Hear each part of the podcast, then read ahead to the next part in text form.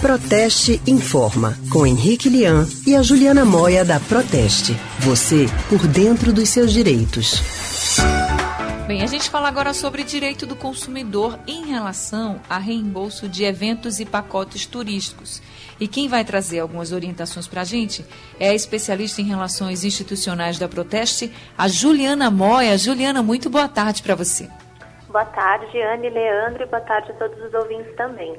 Boa tarde, Juliana. Seja bem-vinda mais uma vez. Olha, na terça-feira foi publicada uma nova lei que fala sobre o reembolso dos consumidores que perderam eventos ou pacotes turísticos por causa da pandemia, né, do novo coronavírus. O que, que diz essa lei? É isso mesmo, Leandro. Essa lei vem regulamentar de que forma o consumidor pode ser ressarcido, né, caso esses eventos ou pacotes turísticos não possam se realizar em decorrência da pandemia.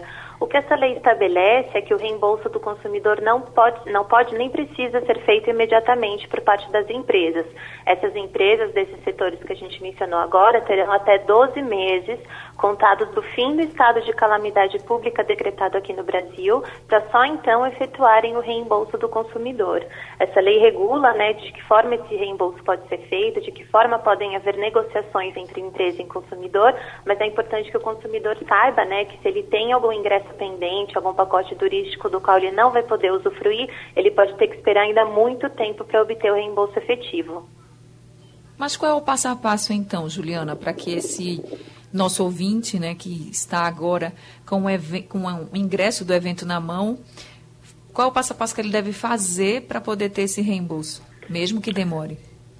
Anne, o reembolso, na verdade, é a terceira opção que a lei coloca, né? Existe uma ordem que o consumidor deve seguir. Então, o primeiro passo é entrar em contato com a empresa ou com o organizador do evento, né?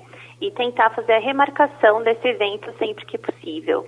Se, o, se, a remarcação não for possível, a empresa pode, em segundo lugar, disponibilizar um crédito para o consumidor usar no serviço futuro. Né? Pode ser que não seja exatamente aquilo que o consumidor contratou, mas outro serviço que seja de interesse desse consumidor também. Só se essas duas opções realmente não forem possíveis na prática, é que o consumidor pode partir para o pedido de reembolso. É isso que a lei estabelece. E sendo acordado o reembolso, vai ter que obedecer aquele prazo que eu referi agora, 12 meses contados a partir do fim do estado de calamidade, que em princípio vai ser no dia 31 de dezembro desse ano, mas ainda pode ser prorrogado. Certo, mas por exemplo, se o consumidor ele não quiser as outras duas opções, ele já pode dizer não, eu prefiro esperar e ter o reembolso? Pode sim, né? Às vezes é muito difícil realmente, pensando num consumidor, por exemplo, que comprou ingressos para um show de uma banda internacional. Dificilmente esse, esse show vai ser remarcado, né, no próximo ano, ou nem daqui a dois anos, a gente não tem como prever, e talvez esse consumidor não tenha interesse num outro evento que aquela mesma empresa vai realizar, por ser outro gênero de música, ou por ser numa outra cidade, o consumidor não pode mais se deslocar, enfim, na prática são muitas situações que podem acontecer, né?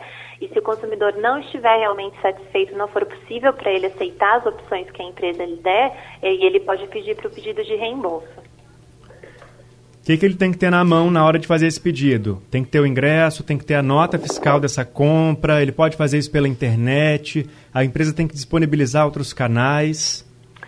Isso, a empresa tem que disponibilizar canais de atendimento, né? A gente sabe que muitas empresas continuam com o espaço físico fechado, então elas têm que disponibilizar um número de telefone, um número de WhatsApp, um e-mail para fazer contato com o consumidor. E o consumidor mostra que tem um ingresso ainda em mãos, um contrato, né, de um serviço turístico que, que foi feito entre ele e a empresa. Isso já é prova suficiente, né, para ele entrar em contato com a empresa e tentar uma negociação. É importante lembrar também que esse cancelamento, essas regras não valem apenas para quando a empresa cancela o evento ou o pacote turístico. Vale também para o caso do consumidor querer cancelar, né? Dizer, olha, apesar de ser possível até ir a, a um cinema, por exemplo, ou ir a esse hotel que já está aberto, eu não me sinto seguro, então eu prefiro cancelar. E nesse caso a empresa não pode cobrar nenhum tipo de multa do consumidor, isso também vem previsto na nova lei.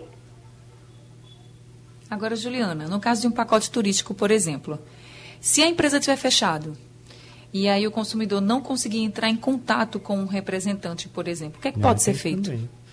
É importante o consumidor guardar a prova de todas as tentativas de contato que ele fez, né? Se enviou um e-mail que não foi respondido, imprimir esse e-mail, né? É, fazer é, cópia da tela do celular, no, na qual conste as chamadas que ele tentou efetuar para o número que a empresa disponibilizou e não conseguiu. E se ele não realmente não conseguir contato através de nenhuma dessas formas, ele já pode fazer uma denúncia para o PROCON. O PROCON vai tentar localizar a empresa, fazer intermediação entre ela e o consumidor, mas o consumidor tem que saber que se tudo isso também não for possível, a empresa, os seus responsáveis realmente não forem localizados, aí só através de ação judicial. Tem prazo para a empresa reembolsar, devolver esse dinheiro? Esse dinheiro pode ser devolvido quando a empresa quiser? E aí, se demorar muito, tem que ter o valor corrigido?